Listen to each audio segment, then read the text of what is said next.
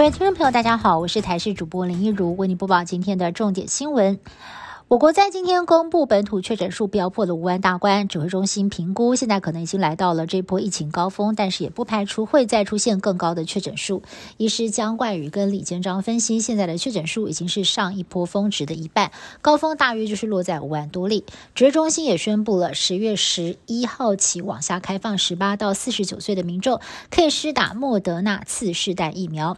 公卫学者陈秀熙认为，针对轻症打满三剂疫苗的确诊者。居隔天数可以再缩短。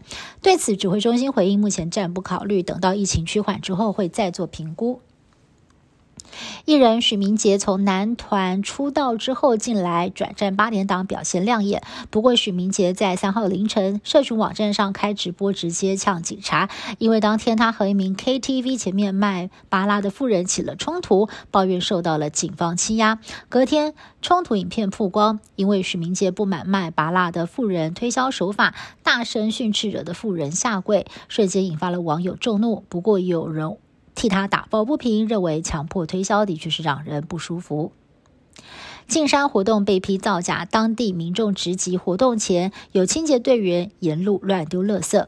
上午在台中市太平区猫头鹰步道有多达一百七十人的进山活动，不过有民众爆料，清晨居然有清洁队员拿着三四袋的资源回收物沿路丢弃，制造垃圾。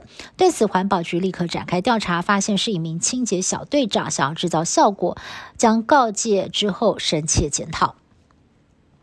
中共以灰色地带作战侵扰台湾，特别是在八月围台军演之后，已经严重的冲击了地区和平稳定。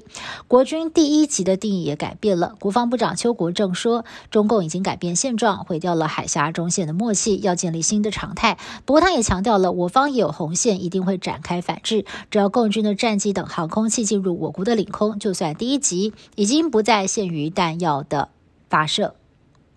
日向岸田文雄的长子岸田祥太郎本来是岸田文雄的公社秘书，岸田在四号。就任满一周年，宣布呢要提拔自己三十一岁的长子成为首相秘书官，年薪上看台币两百二十二万，引发了在野党的批评。虽然内举不必亲，但是岸田祥太郎的年纪太轻了，没有从政经验，一下子就贵为政务官，难怪外界质疑他是否适任。